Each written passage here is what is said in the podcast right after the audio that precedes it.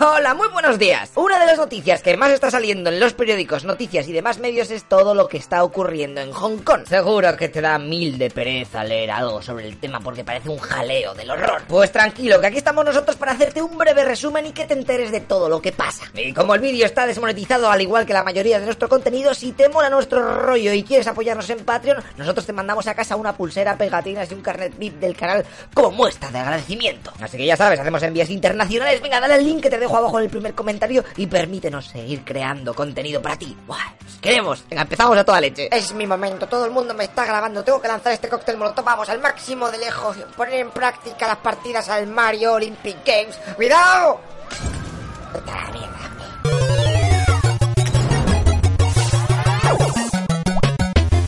Antes que nada, vamos a aprender un poco de historia tor rápida de Hong Kong, que eso nos va a ayudar un poquito a entender las cosas. Hong Kong está aquí. ¿eh? Durante la mayor parte de su historia ha sido parte de la China imperial, un importante puerto comercial y base militar. Hasta que llegan los ingleses y chon chon. Empiezan a meter opio a saco, los chinos se quejan y zasca. Guerras del opio, que ya os comenté en este otro vídeo que te dejo aquí arriba, o lo que es lo mismo. Los ingleses ganan el conflicto y en 1842 los chinos se ven obligados a regalarles la zona de Hong Kong. Uy, uy, uy, vale, pero me sabe a poco, así que en 1898 ya se habían quedado con los conocidos como nuevos territorios. Los años pasan y obviamente hay rebeliones internas para echar a los guiris de allí, pero el ejército de los europeos es demasiado pro, hasta que conecta al mando un nuevo jugador bastante más bestia. En diciembre de 1941, horas después del ataque de Pearl Harbor, los japos invaden todo aquello. Los británicos y los habitantes de allí intentan defenderse como pueden, pero no hay tu tía y finalmente se rinden. Violaciones, ejecuciones,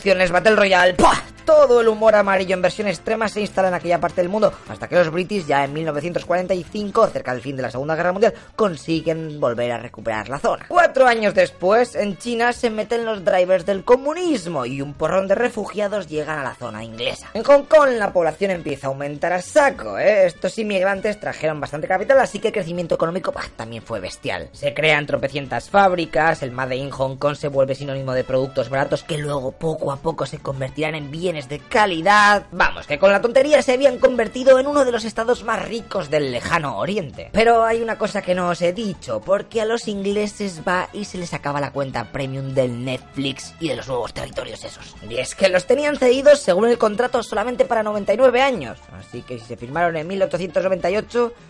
Ay, cuatro, me llevo siete. Bueno, así que en 1997, viendo que era un jaleo dar solamente ese cachico y, solo, y aguantar Hong Kong ahí, pero no vale para nada, dijeron, venga, anda, anda. Ya es hora de que nos piremos de aquí, ¿eh? Venga, vamos a ver cómo lo hacemos pacíficamente. Margaret Thatcher se fue a China para negociar con el gigante asiático que llevaba reivindicando aquel cachico como propio, ¡buah! La tela de años. Y claro, ahora que se iban los ingleses, pues tenían bastantes papeletas de que pudiesen ser invadidos por los chinos. Así que se optó por un mezclote de leyes y jurisdicciones del horror. Simplificado mucho sería algo así. Hong Kong conservaría su sistema legislativo, derechos y libertades por un periodo de 50 años, con sus fronteras y aduanas típicas de un estado propio. Pero estaría anexionada a China como región administrativa especial. O sea que los de Pekín tienen el control de los asuntos exteriores y defensa de Hong Kong. Eso sí, se comprometen a respetar una mini constitución llamada Ley Básica redactada por los políticos hongkoneses y chinos. Así que, como os he dicho, finalmente en 1997 el Reino Unido transfirió Hong Kong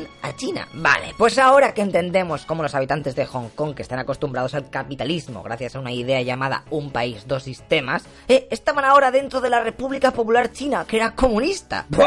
Dos archienemigos codo con codo. Buah, esto tiene pinta de salir mal. Pues efectivamente sí, eh, no tardarán en llegar los problemones. En 2014 aparece la famosa revolución de los paraguas o primavera asiática. ¿Por qué? Pues mayormente porque China va y emite una resolución para limitar quién se va a poder presentar como candidato en las próximas elecciones de Hong Kong, añadiendo también el epígrafe de que los candidatos deben amar al país chino y a Hong Kong. Y claro, eso iba en contra de lo que se firmó en el 97, donde ponía que en 2017 Hong Kong podría elegir a su gobierno mediante sufragio universal. Aquella intromisión en el país hace que la población, sobre todo los estudiantes, salgan a la calle para protestar. Hay huelgas, movidotes, barricadas, arrestos a los líderes de las manifas, entre ellos está por cierto Joshua Wong, un chaval de 17 17 años que está al frente del movimiento Scholarins, Scholarins, como se diga. Pero espera, espera, loco, que te he dicho que tiene 17 años, macho. Yo con 17 años que estaba en el ciber ahí, jugando al Diablo 2, y es que más o menos somos almas gemelas. De hecho, este joven se hizo al máximo de famoso y a los dos años formó un partido político para defender la independencia de Hong Kong. Pero bueno, vamos a dejar esto a un lado, porque aquí no estamos por este jaleo, así que viajamos a 2018. En este año, una pareja de hongkoneses de 19 años está en Taiwán de turismo, y va el tío y asesina a su novia embarazada. Rápidamente coge un avión y se vuelve a Hong Kong, donde confiesa el crimen ante la policía. Pues muy bien, no sé, que le metan en la cárcel y ya, ¿no? Arreglado. Pues no, porque hay un problema. El delito se ha cometido en Taiwán, y Hong Kong no tiene tratado de extradición con ese país, principalmente porque China no reconoce su existencia. Que por cierto, si no sabes por qué el movido te entre estos dos países, te dejo aquí arriba otro vídeo que te explico. Así que a mediados de 2019, la presidenta de Hong Kong anuncia que se está haciendo una ley para poder entregar fugitivos y delincuentes a cualquier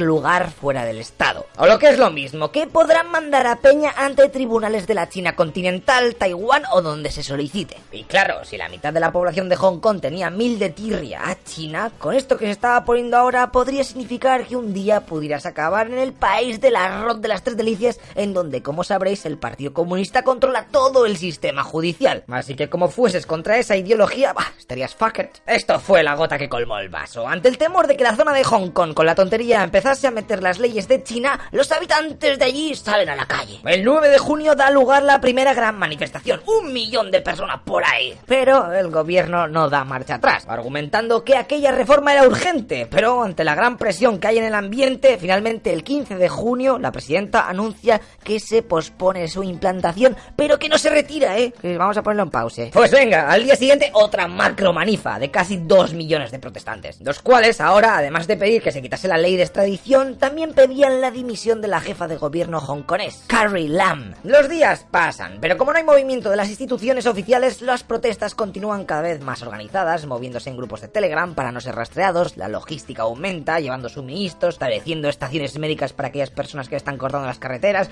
bloqueando estaciones de trenes, etc. Que por cierto, si eres español puede que todo esto te suene porque el tsunami democrático de Cataluña hizo copy y paste de las tácticas de Hong Kong. Además, los manifestantes asiáticos empiezan a usar material cada vez más sofisticado como máscaras antigas, láseres para cegar a la policía e incluso paraguas para bloquear las cámaras de la policía y así evitar el reconocimiento facial de los implicados. Que allí están dentro de Black Mirror, ten cuidado. Obviamente, las fuerzas de seguridad del Estado no se cortan ni tres y siguen con las detenciones masivas, represión y uso de antidisturbios. Con eso llegamos al 23 de octubre en donde la Asamblea de Hong Kong retira oficialmente el proyecto de extradición en un intento de calmar las cosas. Venga, gente, lo quitamos, ¿vale? Aquí como que no ha pasado nada. Pero lo siento, la gente sigue a saco contra el gobierno y en una intervención policial el 4 de noviembre ¡bah! y fallece un manifestante, el cual estaba intentando huir de los gases lacrimógenos ¡eh! y se precipitó desde un tercer piso. La policía dice que se cayó solo y los manifestantes que unos agentes lo tiraron. Así que, entre pitos y flautas, se decreta una huelga general indefinida en todo Hong Kong. Bah,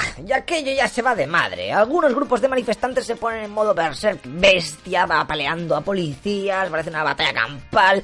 Y mientras tanto, la pasma pasa de usar material antidisturbios y en momentos de acorralamiento sacan sus pistolas reglamentarias disparando a varios protestantes, como en el vídeo que estamos viendo. También te voy a contar una cosa curiosa que se ha extendido mucho entre los manifestantes, y es que es la moda de que cuando una persona va a ser arrestada, ella grita al máximo su nombre y su intención de que no se quiere suicidar, para que lo oigan los que están al lado, ya que sospechosamente algunas personas que han sido presas en las protestas han terminado falleciendo en las cárceles así, no sé por qué. Uy, uy, uy. Y en esas estamos. Los disturbios cada vez van a más y no se sabe muy bien quién va a terminar ganando en sus intereses. ¿Y tú con quién vas? Te dejo la encuesta aquí arriba como siempre, pero bueno, ojalá todo se solucione de una vez por el bien de todos. Y por lo menos espero que el vídeo de hoy os haya ayudado a entender lo que pasa en la otra parte del mundo. Así que si no quieres perderte ningún otro movidote de la tierra, recuerda suscribirte al canal de toda leche. ¡Hasta luego, loco pixas!